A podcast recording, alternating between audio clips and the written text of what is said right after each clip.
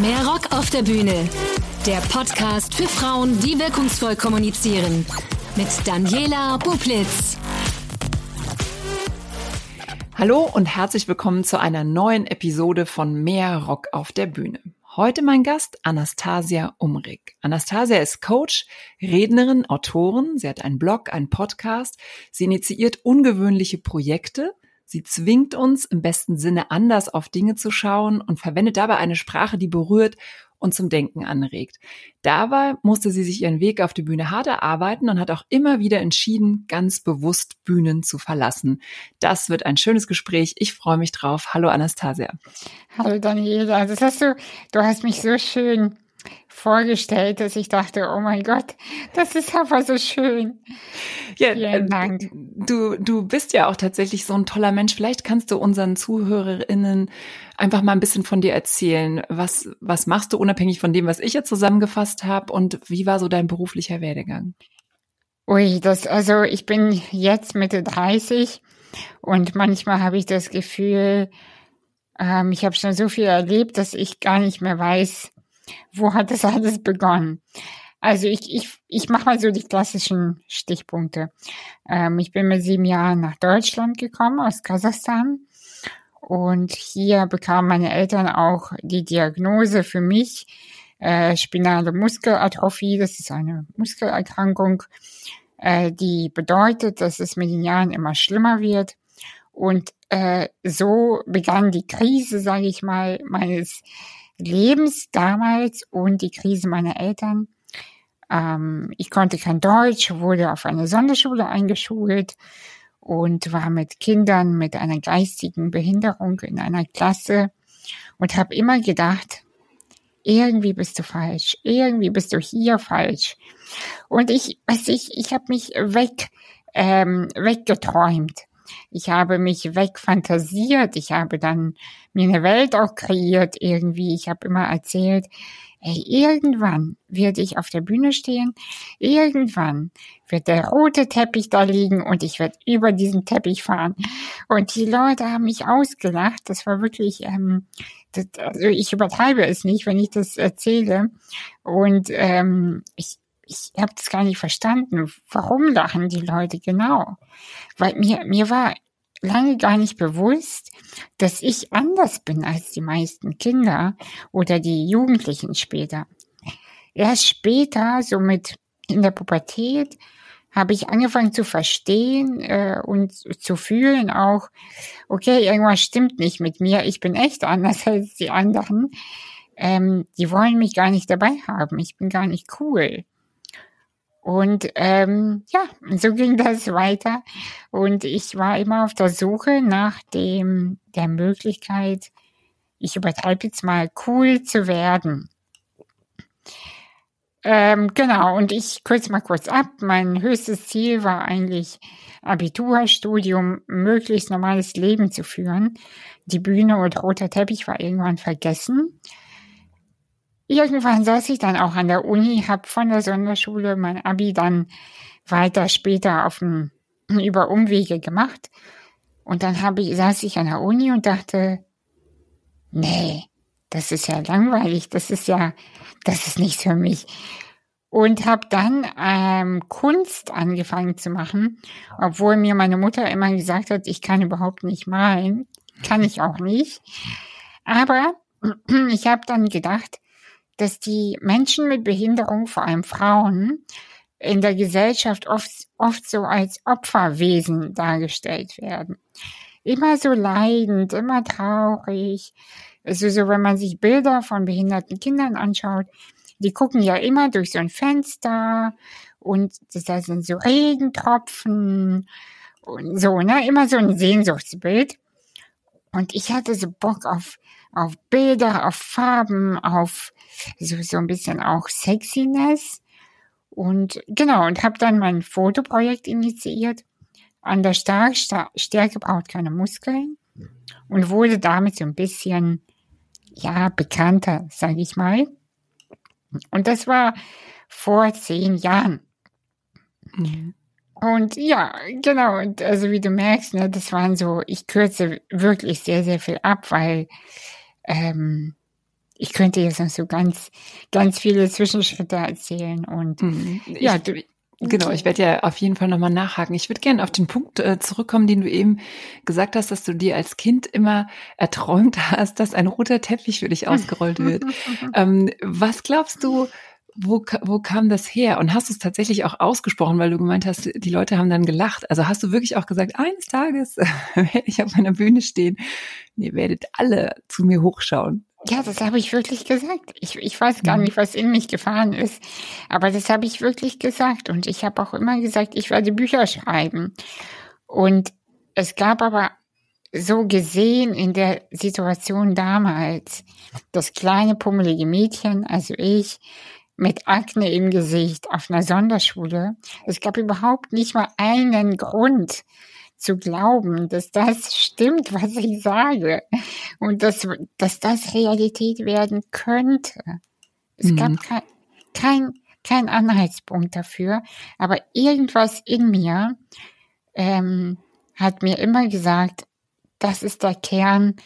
Also ich bin schon eine Rampensau, ob, obwohl ich introvertiert bin und auch, ich würde mich schon auch schüchtern bezeichnen, aber ein Teil in mir findet das auch richtig gut, ne? Mhm. Und das, und das wusste ich schon als Kind. Aber das ist ja super, weil ja ganz viele sagen ja immer, ach, ich weiß gar nicht, ob ich auf die Bühne gehöre oder sie werden vielleicht dahin geschubst und, und, und wissen es gar nicht. Und vielleicht ist das ja ein Schlüssel, dass man äh, schon irgendwie früh das Gefühl hatte, naja, ich möchte vielleicht auch von mir und meiner Geschichte erzählen. Ja, ich glaube, mm, also ich glaube, die Wahrheit ist irgendwo dazwischen. Zum einen, wenn man das Gefühl hat, ich bin hier falsch, dann sollte man unbedingt die Bühne verlassen, finde ich. Oder wenn, wenn einem gesagt wird, du gehörst nicht auf die Bühne, aber dein Inneres sagt, auf jeden Fall, dann musst du unbedingt auf die Bühne. Hm. Also ich, ich glaube einfach, diese innere Stimme, die sagt mehr die Wahrheit und auch über das Potenzial in einem, was, ähm, ja, ob man auch was zu sagen hat. Und äh, ich weiß, wenn ich auf der Bühne stehe, bin ich auch nicht cool. Ich habe immer noch so einen Schiss. Und ich denke jedes Mal davor, was reitet dich eigentlich überhaupt, irgendwelche Vorträge zu halten? Warum hast du nicht einfach in der, in der Hinter, im Hinterzimmer in deinem Podcast? Das reicht doch. Mhm.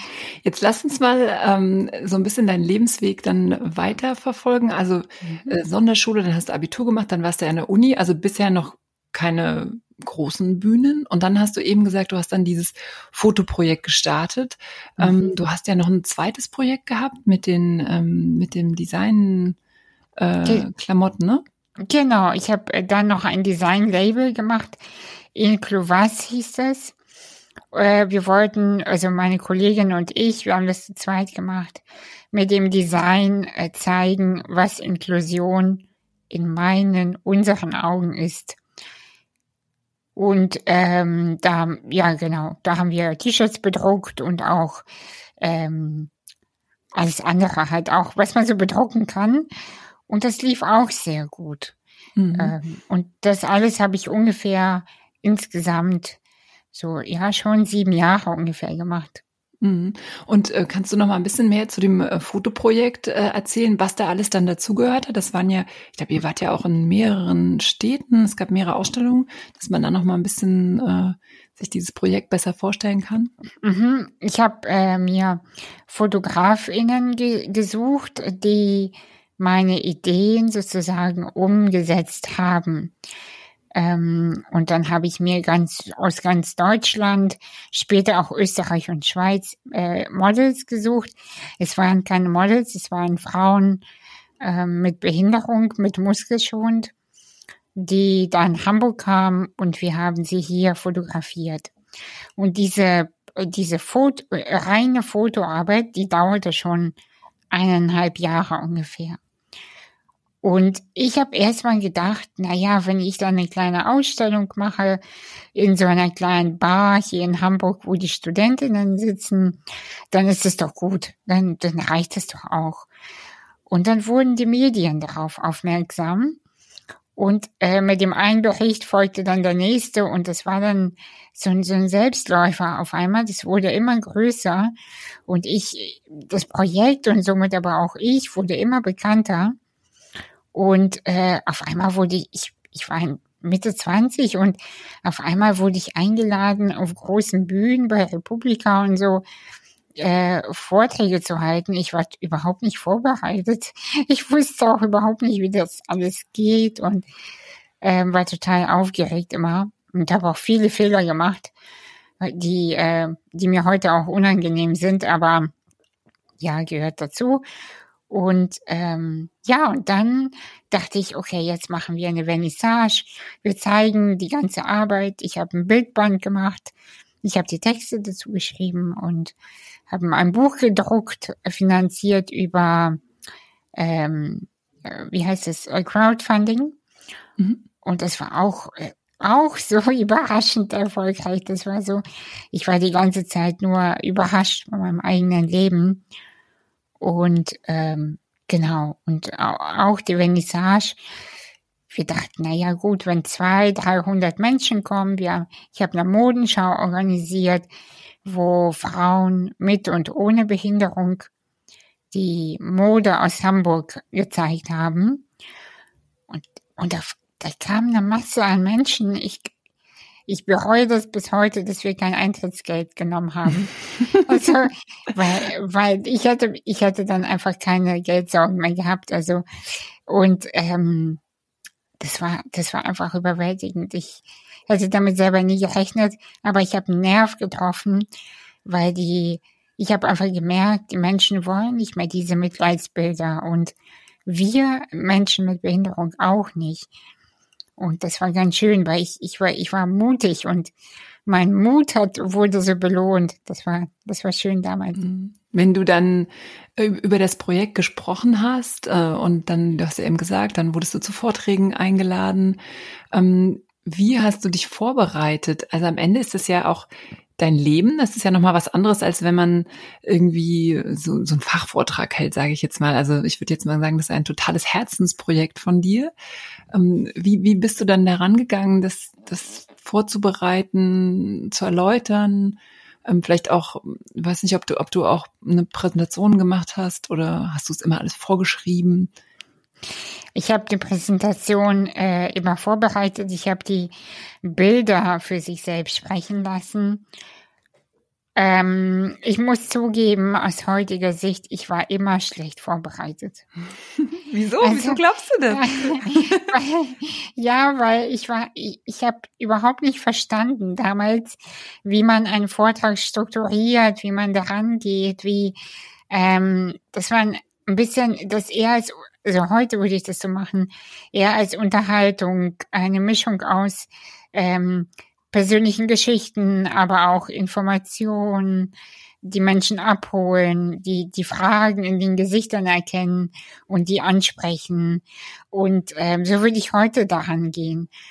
Ein bisschen entspannter und äh, aber gleichzeitig ein bisschen mehr geerdeter und ich, ich bin manchmal auf die Bühne, ich wusste überhaupt gar nicht, was soll ich erzählen. Ich habe einfach irgendwas erzählt und ich war wirklich, ähm, also wirklich unangenehm schlecht vorbereitet. Das, das, mhm. äh, mir hat das auch keiner gesagt. Ich hatte nie keine Mentorinnen oder irgendwas äh, früher die mich wirklich mal, die mal gesagt hätten, hör mal, soll ich dir mal eine Coachingstunde geben zu dem Thema, dann bist du, dann wirst du noch erfolgreicher sein. Und ähm, ja, und deshalb, und ich hatte tatsächlich damals so viel zu tun, ich hatte gar keine Zeit, mich einmal hinzusetzen und zu überlegen, wie möchte ich überhaupt auf einer Bühne wirken ich bin so durchs Leben gerauscht. So. Mhm. Und tatsächlich hast du ja dann, glaube ich, auch eine Bremse gezogen. Ich habe ja vorhin im, im Intro gesagt, du hast, dass du immer auch entscheidest, eine Bühne zu verlassen. Ja. Und äh, ich glaube, dann gab es so einen Einschnitt in deinem Leben, dass du erstmal so ein bisschen dich wieder zurückgezogen hast, oder? Genau, ich musste mich zurückziehen. Ähm, ich hatte eine NATO-Erfahrung, äh, eben weil ich so durchs Leben gerauscht bin und wenig mitbekommen habe. Ähm, ja, ich kann das ja auch erzählen, das steht ja auch in meinem Buch. Ich habe mich beim Essen verschluckt. Also es war jetzt nichts, ähm, ja, es war schon dramatisch, aber es war jetzt nichts, ähm, wie soll ich sagen? Also man hört es ja schon selten, jemand verschluckt sich und stirbt, ne?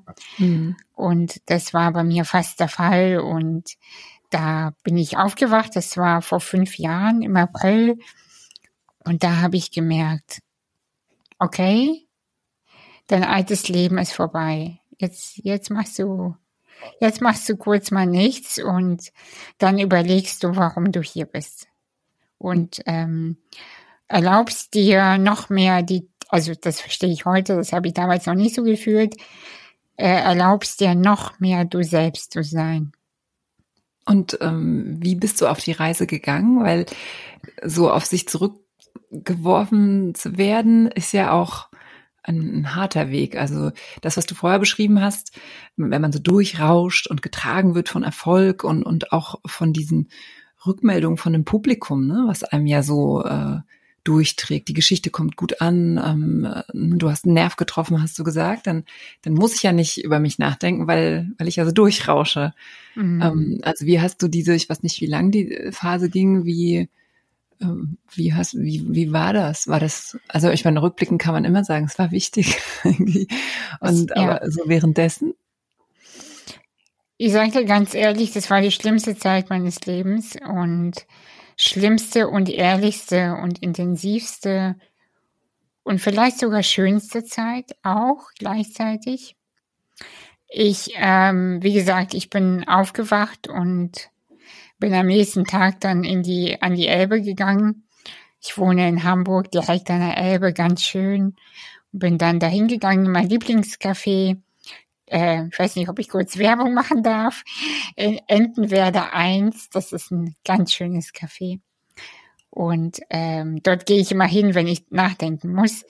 Und dann bin ich dahin und habe mir einen Kakao geholt und habe mir liefen die Tränen, weil ich gemerkt habe, das war ganz schön knapp. Und ähm, ich hatte, ich habe wirklich alle Gefühle gehabt, die man noch haben kann. Angst, Wut, unendliche Traurigkeit, ähm, aber auch Glück und Dankbarkeit, dass ich noch leben darf.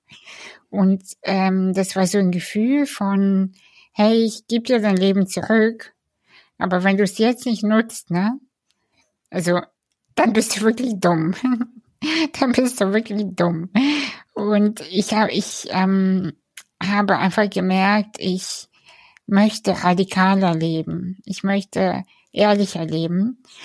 Und, und zwar mit mir selbst. Ich möchte nichts mehr sagen, was man von mir erwartet. Ich möchte nichts mehr machen, was gut ankommt, aber mir nicht mehr gefällt. Kannst du das ein bisschen konkretisieren? Weil das schreibst du tatsächlich auch und sagst so, jetzt wollte ich wahrhaftig sein. Das hört man ja auch und es ist ja auch quasi so der, das, das Höchste, was man erreichen kann. Aber mhm. äh, was, was heißt das ganz konkret? Was hast du vorher äh, gesagt, gemacht, getan, ähm, was nicht ganz du selbst warst? Mhm. Ich habe mich selbst in eine Schublade, also ich wurde mm, erstmal von der Gesellschaft in eine Schublade gesteckt und in dieser Schublade habe ich es mir aber auch bequem gemacht. Die Schublade heißt ähm, die Frau im Rollstuhl, die Ausländerin, was auch immer, ja. Und ich habe ich hab mich daran gesuhlt, weil es ist immer leicht zu sagen, ich bin enttäuscht oder ich bin wütend, weil ich behindert bin. Die Gesellschaft akzeptiert mich ja nicht. Man will mich ja nicht integrieren oder was auch immer, ja. Ich fühlte aber, es geht um mehr in diesem Leben. Es geht für mich, also das ist meine Sicht, alles, was ich sage, ist immer meine, meine Einstellung. Ähm, es geht für mich um mehr. Es ist völlig egal, wer dick, dünn, behindert, nicht behindert, schwarz oder weiß ist. Es geht um eine höhere oder tiefere, ist ja egal, Ebene für mich und ich hatte Lust, ähm, diese Ebene mehr zu entdecken. Ich hatte auf einmal Lust zu verstehen, okay, du bist in diesem Körper, ich bin in diesem Körper, aber was verbindet uns trotzdem? Warum verstehen wir uns? Worum geht's? Und ich habe äh, mich angefangen, damit auseinanderzusetzen, wie ähm, Trauma entsteht, wie Menschen sich selbst sabotieren und ich mich auch sabotiert habe und ähm, ja, und Ding ist es natürlich schön, auf die Bühne zu gehen und zu erzählen, guck mich an, ich komme von der Sonderschule und ich habe es geschafft, guck mich an, ich bin behindert und ich stehe trotzdem hier. Das ist, irgendwie ist es mir zu wenig. Das irgendwie habe ich gedacht, es ist schön und gut, aber wie kann ich den Menschen vermitteln, dass du musst nicht erst behindert werden, um glücklich zu sein. Weil das mhm. ist ja auch so ein Ding irgendwie, dass ganz viele nach einem Unfall oder nach einem Schicksalsschlag dann auf die Bühne gehen und sagen, so, jetzt habe ich es kapiert und jetzt sage ich euch, wie das Leben funktioniert. Und ich wollte gerne so eine Verbindung herstellen. Wie können wir alle aufhören, uns selbst im Weg zu stehen. Worum geht's genau? Und dieses Worum geht's genau, das ist irgendwie das, was mich wirklich, wirklich berührt auch. Und, ähm, und das Thema, genau, dieses, was berührt die Menschen wirklich? Hast du denn eine Antwort darauf gefunden? Worum äh, geht's genau? Es wandelt sich natürlich, aber ich, nach meinem Stand heute, ich weiß nicht, was ich in einem Jahr darüber denken werde, aber es geht um Verbindung. Es geht um Begegnung und zwar auf echter Augenhöhe. Nicht um, wir verbinden uns über ein technologisches Thema oder wir verbinden uns über Diskriminierung. Das ist ja auch ein Verbindungsthema wenn da eine Runde ist, die alle über Diskriminierung sprechen, entsteht ja auch eine Verbindung. Aber was ich eher meine, ist, lass uns über die Schmerz, über die tiefen Wunden sprechen, die jeder von uns kennt, diese tiefe Einsamkeit, diese tiefe Angst zu versagen, diese tiefe Angst auch davor gesehen zu werden. Weil was passiert, wenn wir wirklich, wirklich gesehen werden? Wenn wir wirklich, wirklich frei sind? Ich glaube, davor haben die Menschen noch mehr Angst. Mhm. Und, ähm, und da, also, und das beschäftigt mich irgendwie, also, das, das, das bereitet mir mehr Freude, das zu entdecken. Was passiert denn wirklich, wenn wir glücklich werden? Was passiert eigentlich dann? Mhm. Aber glaubst du, dass die Menschen ähm, sehen können? Weil du hast gerade gesagt, was passiert denn, wenn wir uns quasi wirklich erkennen? Jetzt bist du auf dem Weg, diese Fragen zu stellen, aber wenn dein Gegenüber diese Frage ja gar nicht aufwirft und vielleicht genauso wie du ähm, davor auch in so einem in so einem Rausch, sag ich jetzt mal, in so einem Durchlaufen ja. ist und diese Fragen gar nicht stellt, dann muss ich ja diese Menschen finden, die auch diese Fragen stellen und das sind ja vielleicht sehr wenige. Das werden immer mehr. Ja. Es werden immer mehr. Und ich glaube, wenn ähm, ich diese Fragen stelle, dann bleiben vielleicht von zehn Menschen nur zwei oder drei stehen und hören zu und sagen, ja, stimmt, sie hat recht. Sie hat recht. Und dann stellen sie diese Fragen weiter. Mhm. Und auf einmal vergrößert sich der Kreis und und dann stehen die Menschen da so, ja, stimmt, aber ich weiß nicht wie. Und, und dann, ähm, und dann komme ich wieder zum Thema Bühne. Und auf einmal bin ich wieder auf der Bühne, aber mit einem ganz anderen Gefühl. Weil mhm. ich nicht mehr performe. Also mhm. ich, ich bin nicht mehr als jemand, der sagt, wie so ein, also ich übertreibe jetzt mal, wie so ein Popstar sagt, hey, guck mich an, hallo, sondern ich gehe auf die Bühne mit mehr Demut. Mhm. Und viel mehr Präsenz auch, ne? Mhm. Das kann ich total nachvollziehen, dieses ich bin ich selbst und deswegen fällt mir der Gang auf der Bühne nicht mehr schwer, weil ich keine Rolle spielen muss. Genau. Aber, aber, aber man soll nicht aber sagen. Ich habe vorhin schon, während du äh, das, äh, das geschildert hast, gedacht, vorher diese Geschichte, ah, die Frau mit Behinderung und vielleicht noch mit Migrationshintergrund, das ist ja so eine Story, ne? So wie du gesagt hast, die Medien fanden das spannend. Ähm, mhm. Ähm, äh, alle, alle, alle wollten sich auch mit dem Thema Inklusion beschäftigen und, und das war ein anderer Blick.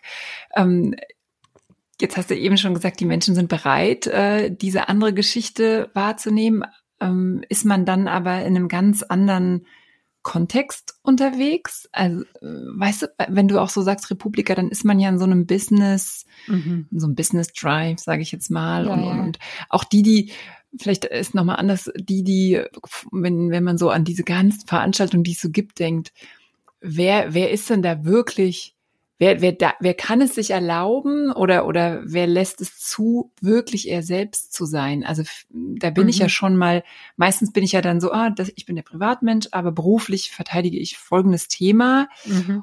Und dann, dann bin ich die Rolle. Und jetzt, wenn ich so drüber nachdenke, wen ich schon auf Bühnen gesehen habe, dann stimmt, die, die komplett bei sich sind, können viel besser reden, die können Storytelling eher das Best machen irgendwie. Genau. Und du hörst ihnen wirklich zu, weil du denkst, das ist eine schöne Geschichte. Genau. Und die haben gar nicht den Anspruch äh, zu sagen, jetzt muss ich euch hier fünf Fakten präsentieren und danach habt ihr alle was gelernt äh, und zwar genau das, was ich euch sage. Und, und dann seid ihr dankbar und dann, dann war ich auch meine 5000 Euro wert oder so. Ähm, äh, also um auf die Frage zu kommen, ähm, wie, wie, wie, wie wirst du dann jetzt wahrgenommen? Und, und ist das nicht eigentlich auch der härtere Weg? Leider ja. Mist. leider, leider, leider ja. Und weißt du, und ich, ich ärgere, also ein Teil in mir ärgert sich ja natürlich, weil ich mir schon denke, wie doof, wie doof, weil ich immer wieder einen schwierigen Weg für mich aussuche. Mhm. Es wäre doch total leicht zu sagen, ich suche mir ein Business-Thema und ich, ähm, ich habe ein USP, ich bin meistens die Einzige im Rollstuhl, ist doch perfekt, das lässt sich super verkaufen. Mhm. Und, und dann komme ich um die Ecke und sage, tut mir leid, ich spreche darüber nicht mehr, es langweilt mich.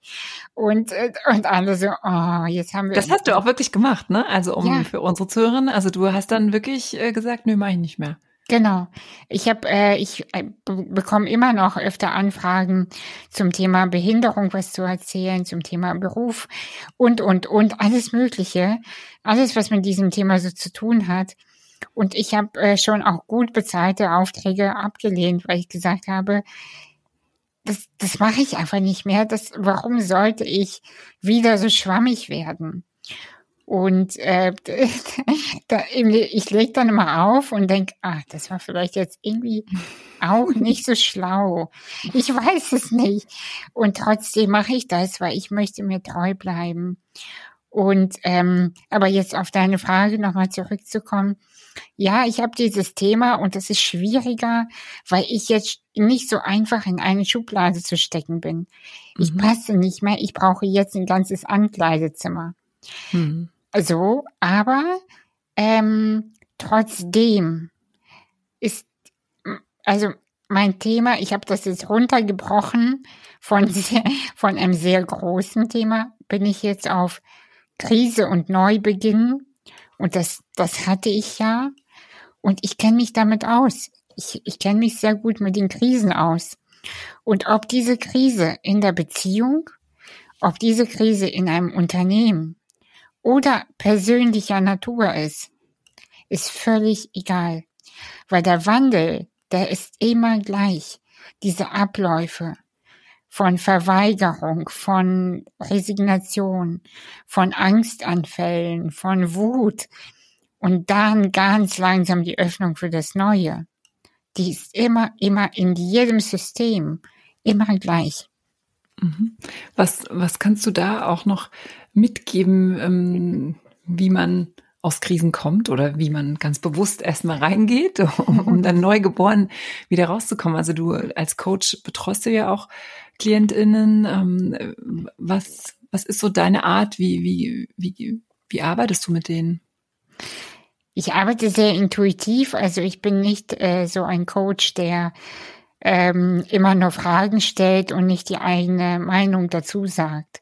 Weil ich glaube, also das, das weiß ich auch, die Menschen, die zu mir kommen, die wollen eben auch meine Meinung zu bestimmten Themen hören oder äh, die Dinge hören, die ich sehe darin. Und deshalb arbeite ich sehr intuitiv und mein Tipp ist immer, in dieser Anspannung zu entspannen. Weil sobald man klar wird, also sich irgendwie spürt, da stimmt was nicht, ich muss etwas verändern, aber ich weiß nicht was, da muss man einfach in dieses Gefühl der Anspannung reinfallen lassen und sich dann ab dem Moment Schritt für Schritt dem Wandel hingeben. Hört sich jetzt natürlich in einer Minute so simpel an. Es kann ein Prozess von ein bis zehn Jahre sein. Ne? Mm, zehn Jahre. natürlich, ja klar. Also es, mm. es kommt drauf an, je nachdem, was passiert, weil ähm, es gibt ja Krisen, wo jemand, äh, sagen wir, von heute auf morgen geht. Ich habe eine Frau kennengelernt, ähm, wenn ich das kurz so dazwischen schieben darf, ähm, eine Frau kennengelernt, ihr Mann ist verschwunden. Und äh, sie hatte einen Sohn und der war elf Jahre alt, der Junge, und ja, wo, wo ist denn der Mann hin? Und keiner hat ihn gefunden, der war einfach weg. Dann haben die sein Auto gefunden, das Auto war aber nicht äh, fremdbeschadet be, oder so. Es war alles okay, der Mann war weg. 15 Jahre später tauchte er wieder auf. Der ist einfach abgehauen. Der hatte keine Lust mehr. Und die, sie hatte wirklich damit emotional zu tun, weil sie erstmal natürlich dachte, ihm ist was passiert. Und irgendwann musste sie auch den Gedanken zulassen, dass er abgehauen ist. Und das war natürlich ein Prozess von mindestens zehn Jahren. Und sie hat da immer noch Flashbacks, ne? Ist ja klar. Das ist eine Krise, die verändert einen sehr. Mhm. Also nachhaltig, genau. Mhm. Aber es gibt auch kleinere Krisen, die sind, ähm, die bleiben nur am Leben, weil man sich dem Wandel so versperrt, weil man Angst hat, jemanden zu enttäuschen. Den Arbeitgeber, den Partner oder die Eltern. Das sind meistens die, ähm, die Punkte. Mm, tatsächlich, äh, weil du das gerade mit dem Enttäuschen sagst, das ist ja auch so ein Punkt. Äh, ich glaube, wir, ich, vielleicht ist es auch nochmal ein Frauenthema, dieses Gefallen wollen.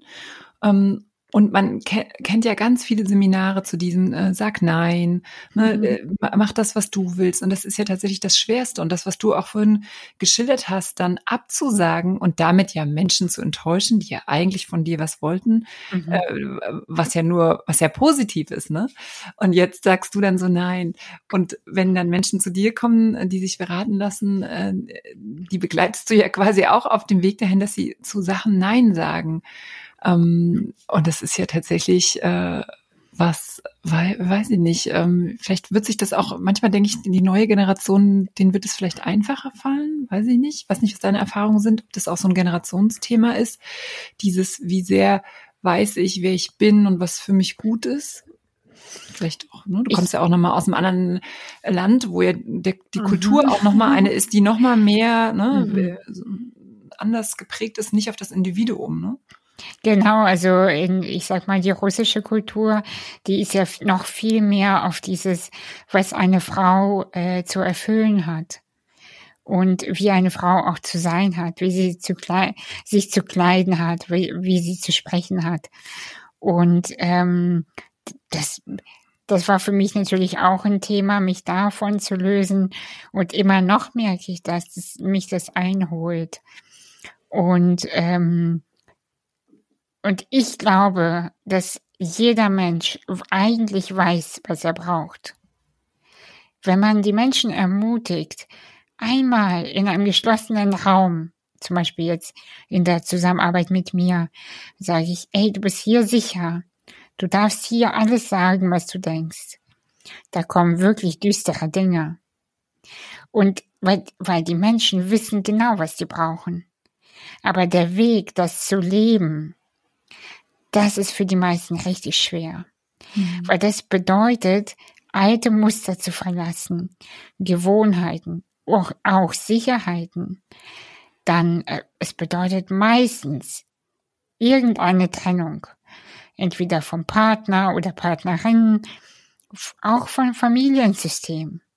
Jemanden zu enttäuschen oder den Arbeitgeber zu verlassen. Oh nein, ich wurde doch gerade befördert. Aber ich will da nicht mehr arbeiten. Solche Sachen. Hm. Ganz viele Menschen sind gelangweilt in ihrem Leben. Und die, sie fühlen so eine, so eine Müdigkeit und die glauben dann immer, das ist Corona, das ist das System, das ist das Geld, das ist dies oder das.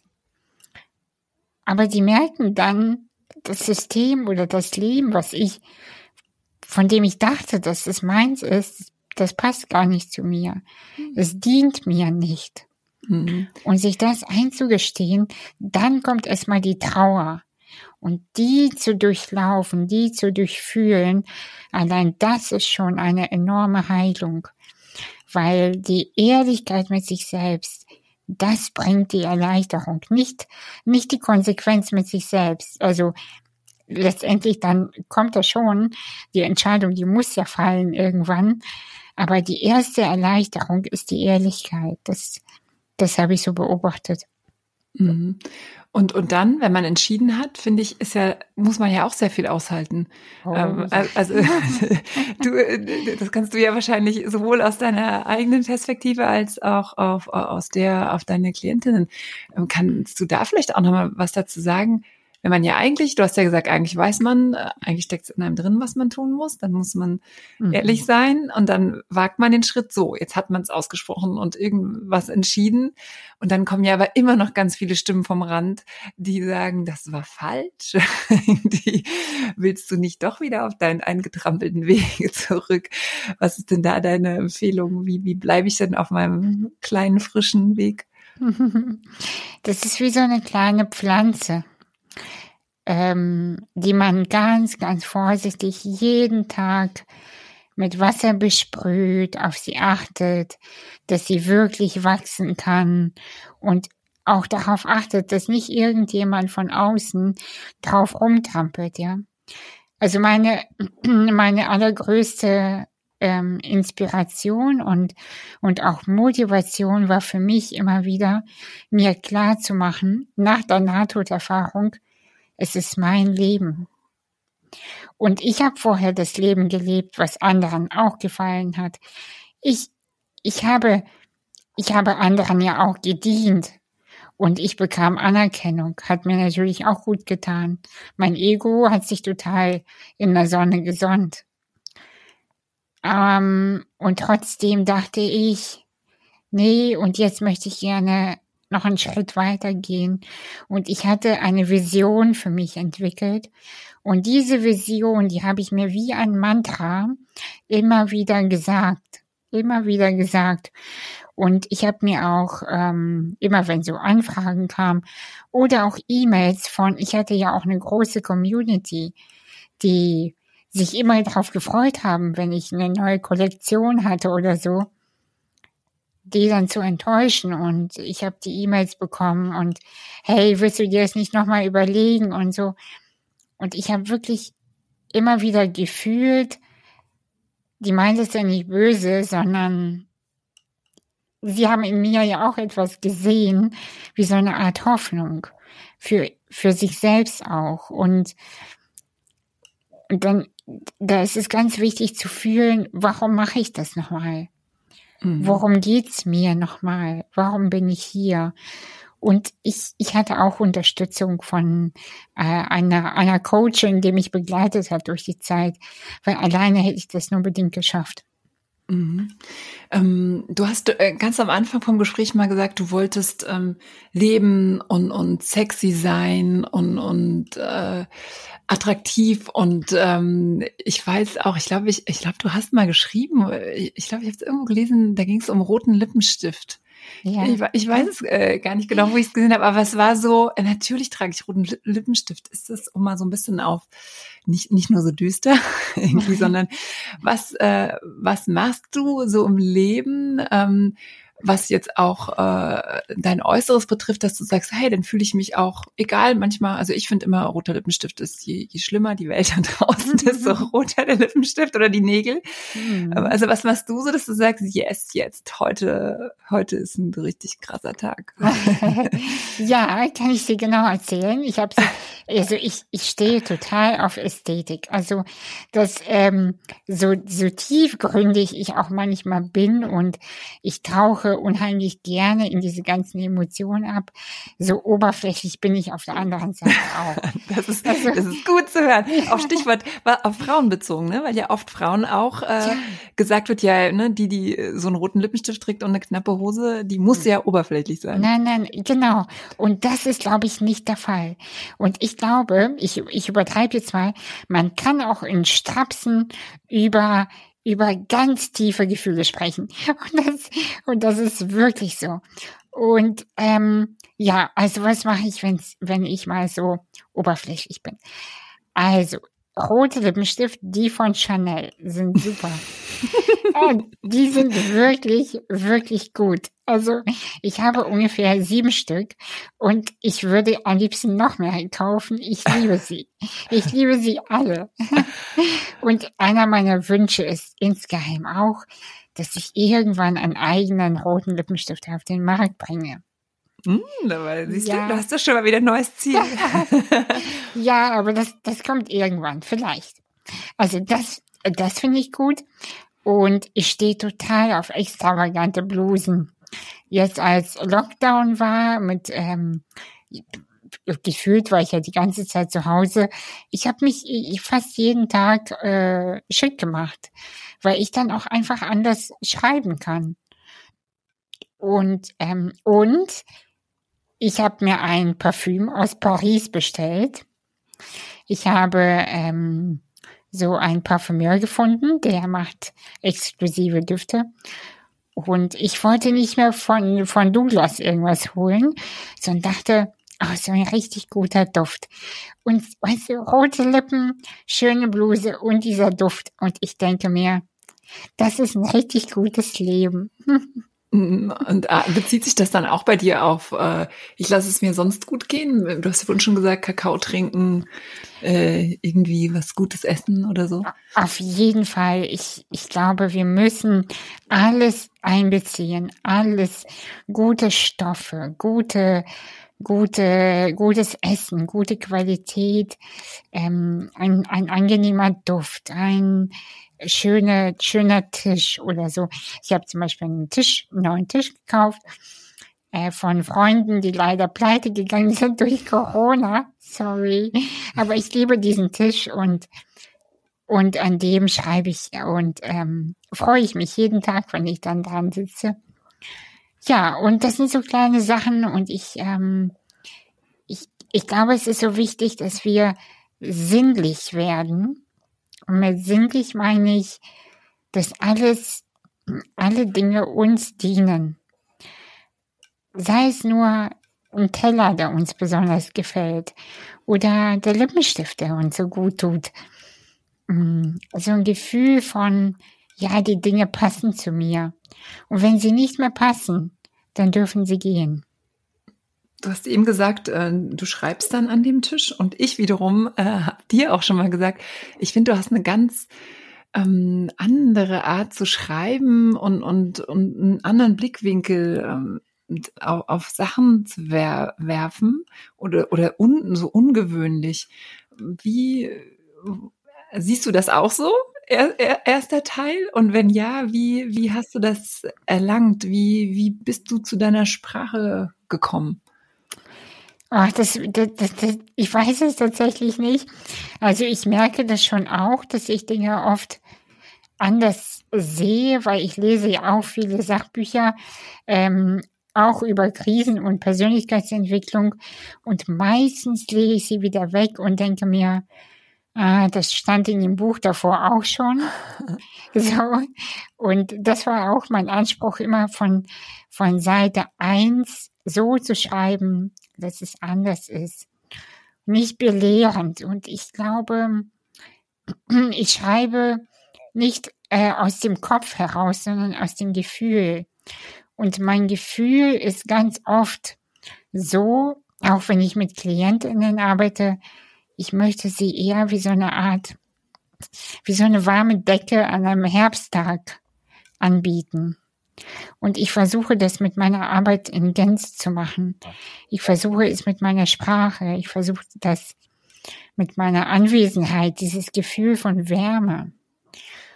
Und ich glaube, das war es eigentlich. Mhm.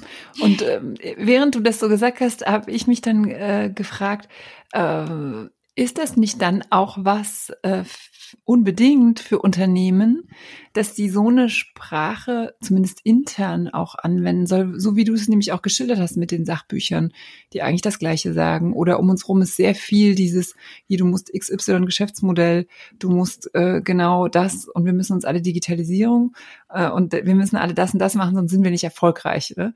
Ähm, und in dem Moment, wo man achtsamer und anders spricht, eröffnet man ja ganz andere Möglichkeiten. Also das ist auch immer so ein bisschen ähm, für mich das Ziel mit dem Podcast, dieses, wie kommen wir an eine Sprache, auch gerade für Frauen, auf die, auf die sie auch stolz sind und auf die sie sagen, ich weiß, dass die berührt, ich weiß, dass die richtiger, naja, richtiger ist, möchte ich jetzt vielleicht auch nicht so hart sagen, aber ich weiß, dass die gut ist, obwohl sie anders ist.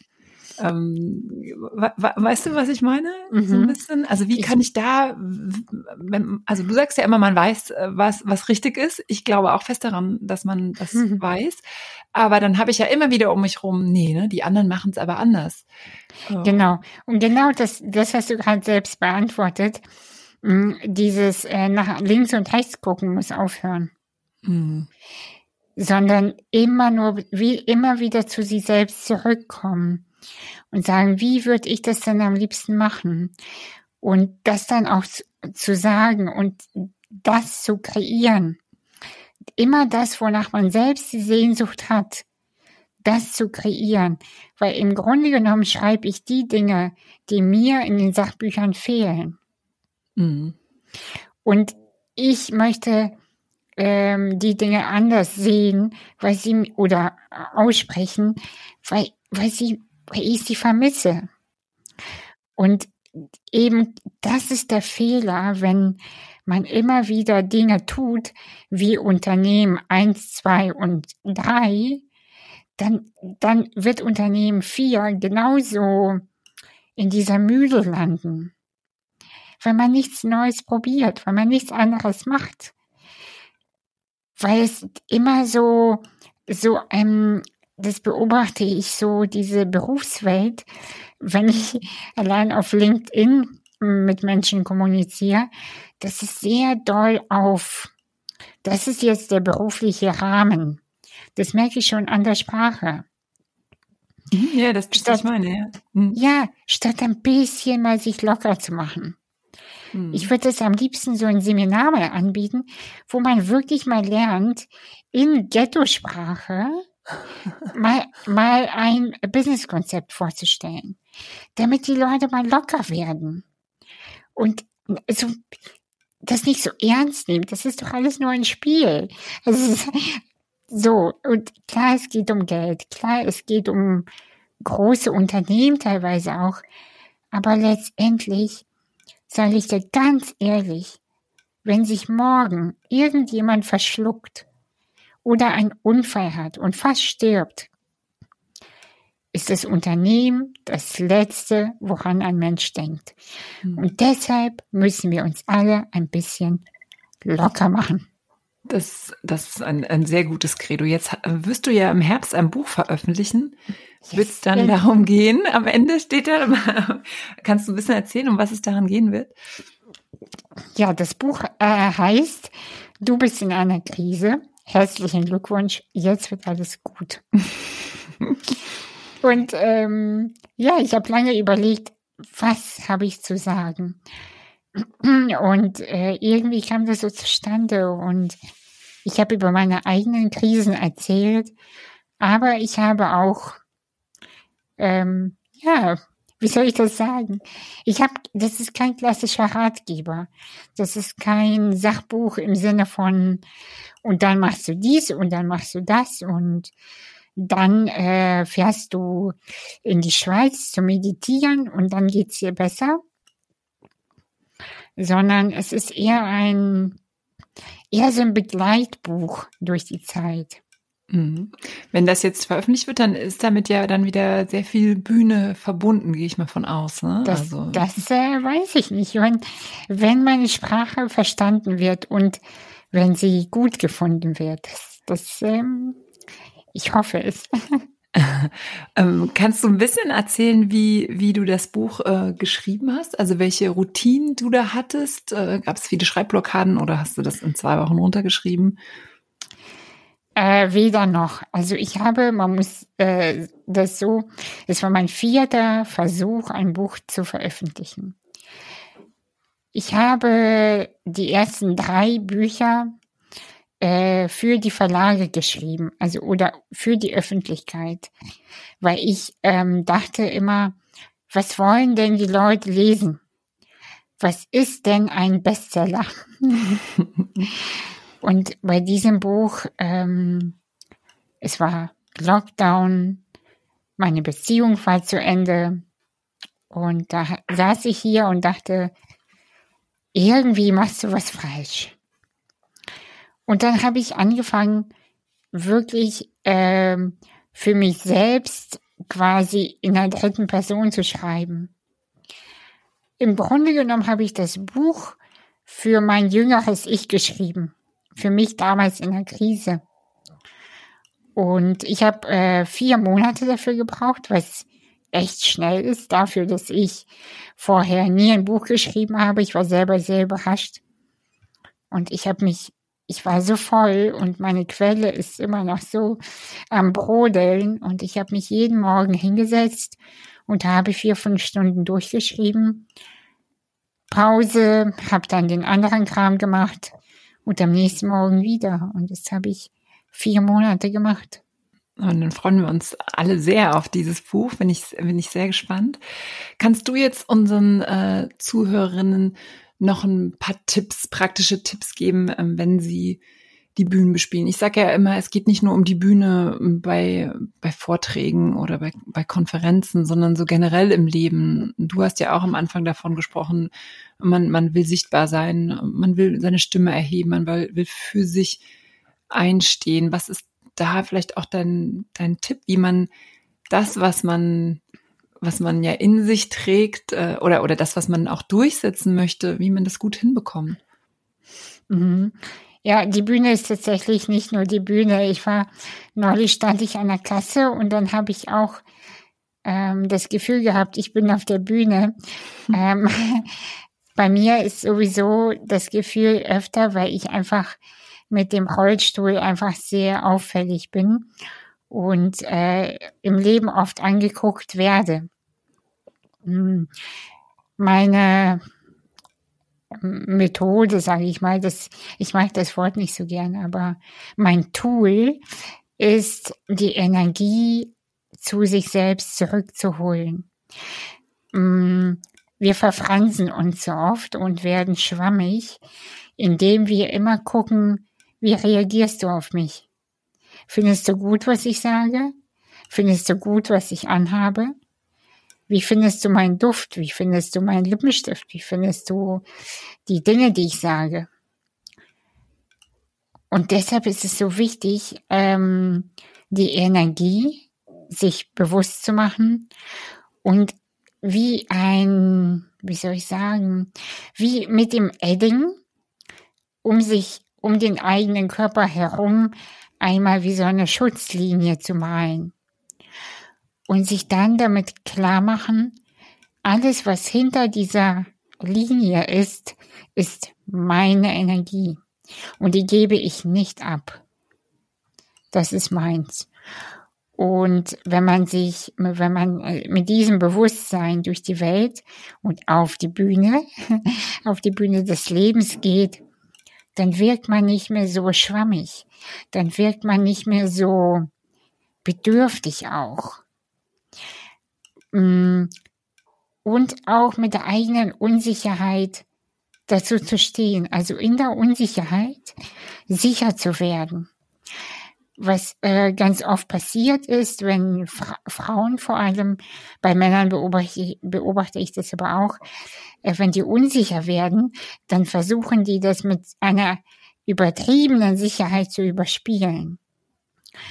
Und die Menschen merken das aber. Die merken, wenn man nicht in der eigenen Mitte ist. Die spüren, wenn da irgendwie was nicht, nicht echt ist. Und egal was ist, ob die Angst kommt oder die Unsicherheit kommt, dazu zu stehen und zu, sich selber bewusst zu machen, hey, okay, ich werde gerade unsicher. Okay, ich gehe mit der Unsicherheit jetzt auf die Bühne. Und auf einmal wirkt das nicht mehr so seltsam, weil es wird dann hier rund. Es, es wirkt dann nicht mehr so seltsam. Weißt, weißt du, wie ich das meine? Mhm, ja, total. Und äh, selbst wenn jemand dann zittrig ist, wirkt das immer noch authentisch. Und diese, die, und diese Vorträge werden dann ähm, besser bewertet als jemand, der es überspielt. Und ja, also das ist im Grunde genommen, das sind so die zwei, zwei Tipps, sage ich mal, die mir sehr geholfen haben, äh, souveräner mit meinem eigenen Sein umzugehen.